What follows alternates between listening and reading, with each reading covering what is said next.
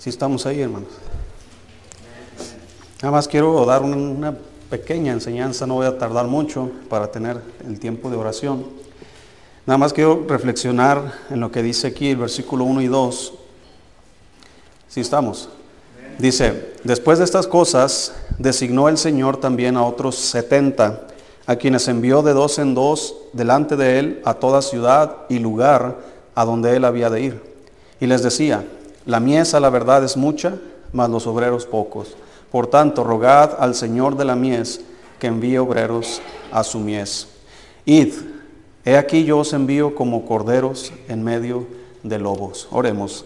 Dios, gracias Señor por su palabra. Bendiga este tiempo, Padre. Ayúdenos, Señor, a, a poder meditar en, en estas palabras y también, Señor, a ponerlas en práctica. En el nombre de Jesús se lo pedimos. Amén.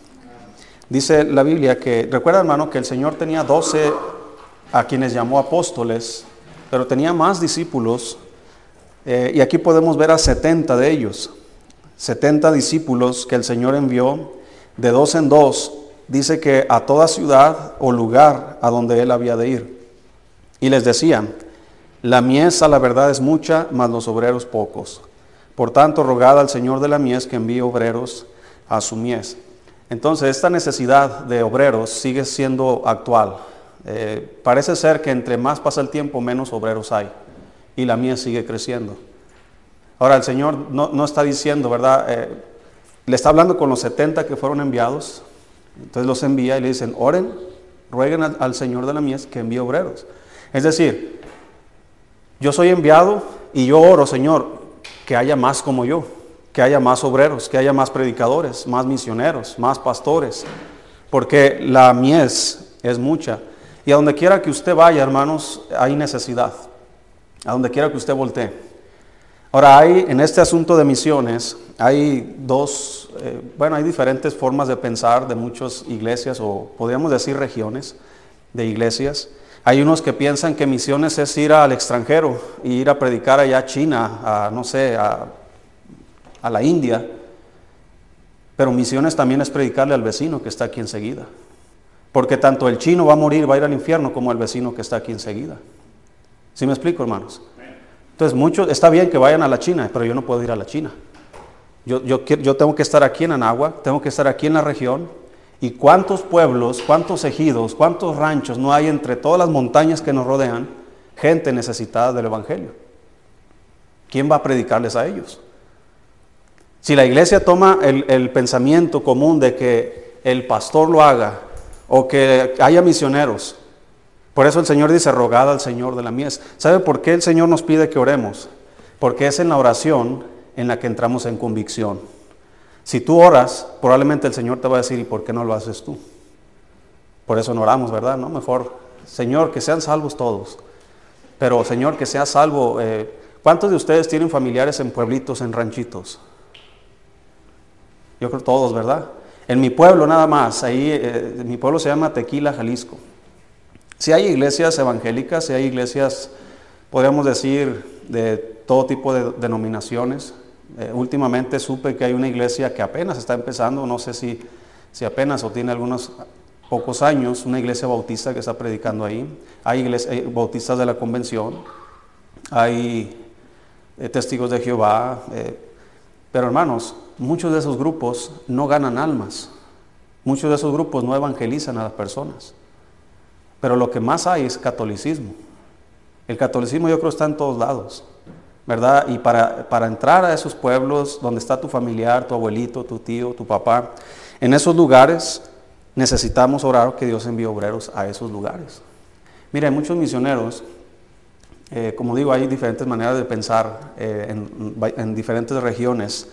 Hay, hay, iglesias o pastores que piensan que, que un misionero no es misionero si está en su propio país. Pero eso es mentira, porque la Biblia no dice eso. Inclusive la Biblia, el Señor Jesucristo envió a sus discípulos primeramente a dónde, hermanos? A Jerusalén. ¿Sí? Él les dijo, id por todo el mundo y predicar el Evangelio, pero eh, no, no lo dijo en Hechos 1.8, y recibiréis poder cuando venga sobre vosotros el Espíritu Santo, y me seréis testigos en dónde? En Jerusalén. ¿En dónde más? En toda Judea, en Samaria y hasta lo último de la tierra. Yo siempre soy, eh, voy a decir esta palabra, como muy metódico, se dice, no, no de metodista, pero de, de las listas que Dios pone, siempre.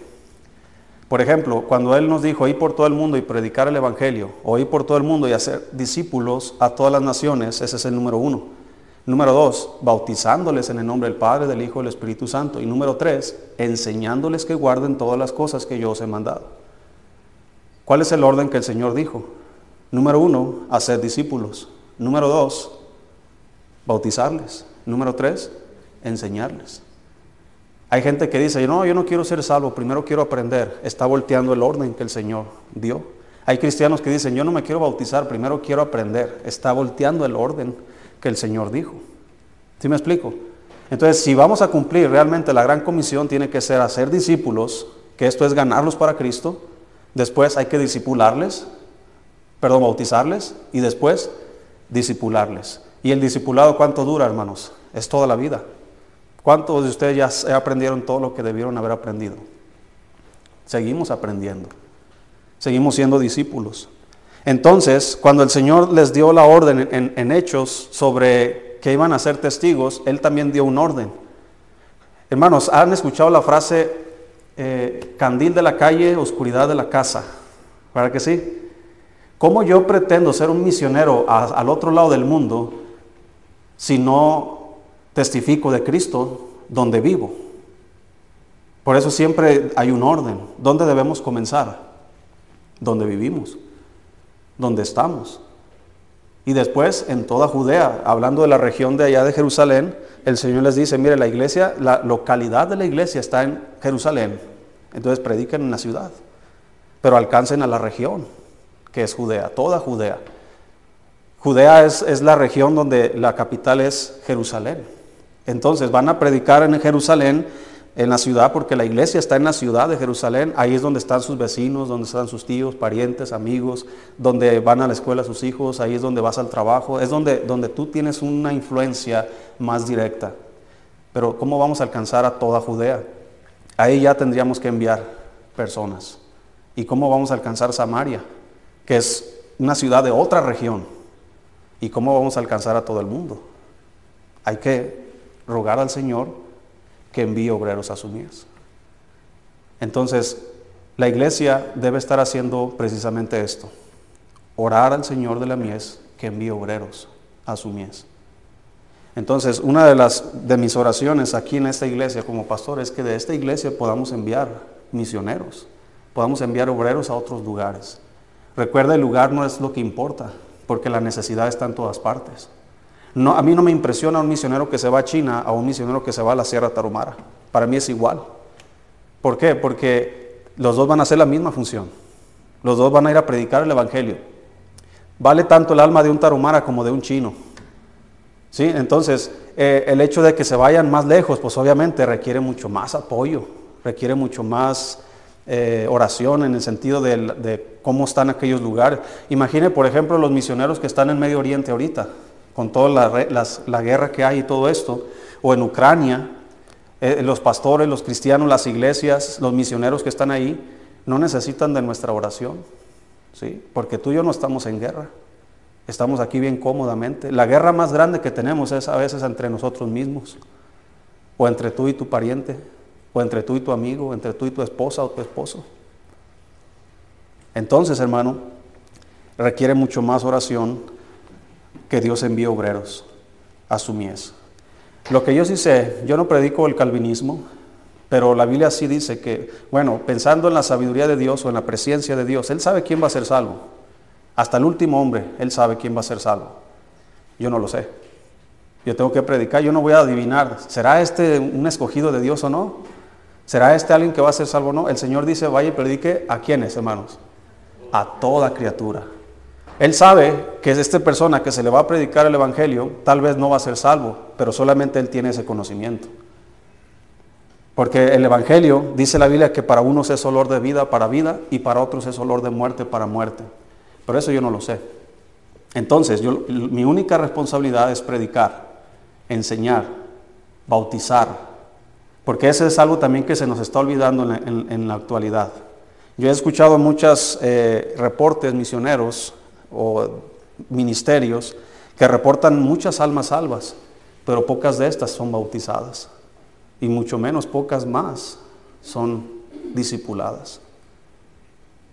Por eso es importante no solo ganar almas, pero llevarles al bautismo. ¿Por qué? Porque ese es el mandamiento del Señor. Y no solo es bautizarlas, pero hay que enseñarles. ¿Quién les va a enseñar? Por eso es importante que la iglesia, hermanos, crezca en maestros, en, como dice la Biblia en, Hechos 13, que había en la iglesia que está en Antioquía, había profetas y maestros. ¿Y de dónde cree usted, hermano, que el Señor eligió siervos para enviar a otros lugares? ¿De dónde? Había en la iglesia que está en Antioquía profetas y maestros. Bernabé, etcétera, y al último Saulo. Ministrando estos al Señor, dijo el Espíritu Santo, apartadme al que está sentado al que casi para que se anime, a ver si se anima para apartarme de esos que están desanimados. ¿A quién dijo el Espíritu Santo que apartara? Al, grupo de maestros, dos de ellos. Apartarme a Saulo, a Bernabé y a Saulo para la obra a la que los he llamado. Pero ¿qué estaba haciendo la iglesia, hermanos? Estaba orando, estaba ayunando. Entonces, hermano, la iglesia debe estar orando por las almas salvas, pero debe estar, como dice en Romanos, ¿Cómo oirán en aquel de quien no han creído? ¿Y cómo creerán en aquel de quien... Ya, lo hice al revés, ¿verdad? ¿Cómo creerán en aquel de quien no han oído? ¿Y cómo oirán si no hay quien les predique? Entonces sí, voy a orar por la salvación de, los ranchos, pero ¿quién les va a predicar a esos? Entonces, hermano, mi oración debe ser congruente con mis obras. No puedo sentarme y decir, Señor, te pido por la salvación de mi pariente que está en el rancho fulano de tal. Pero el Señor dice, pero ya estás orando para que alguien vaya. Es más, tú cuando vas a visitar a, a, ese rancho, ¿qué haces cuando vas ahí? Nomás vas y te paseas y recuerdas los días o las veces que viviste ahí, o vas y les predicas. ¿Sí me explico, hermanos? Entonces debemos orar, pero también debemos actuar. Entonces, al menos, como, como dice el corito, ¿verdad? Orad, dad y lo que, eid. Debemos, si podemos hacer las tres, muchísimo mejor. ¿Verdad? Pero yo sé que hay cristianos que oran, hay cristianos que dan y hay cristianos que van. Sí, debemos hacer todo. Pero no puede, ah, ¿cómo se dice la, frase? A veces no, no, lo podemos tener todo en la vida. ¿Verdad? A veces pues ni modo, en la iglesia va a haber gente que nomás ora. Señor, pues bendice al pastor y bendice a los hermanos que van y visitan o, van y predican a otros pueblos. Señor, bendice a los misioneros. Pero es todo lo que van a hacer. Y no van a dar y no van a ir. Hay cristianos que dan, pero no oran. ¿Sí me explico? Sí, son fieles en sus, en sus misiones. Ahí está. Eh, ofrenda misionera, ahí está. Pero no están orando al Señor de la mies que envíe obreros a su mies. No están orando por la salvación de las almas. Entonces, y hay cristianos que van a ir.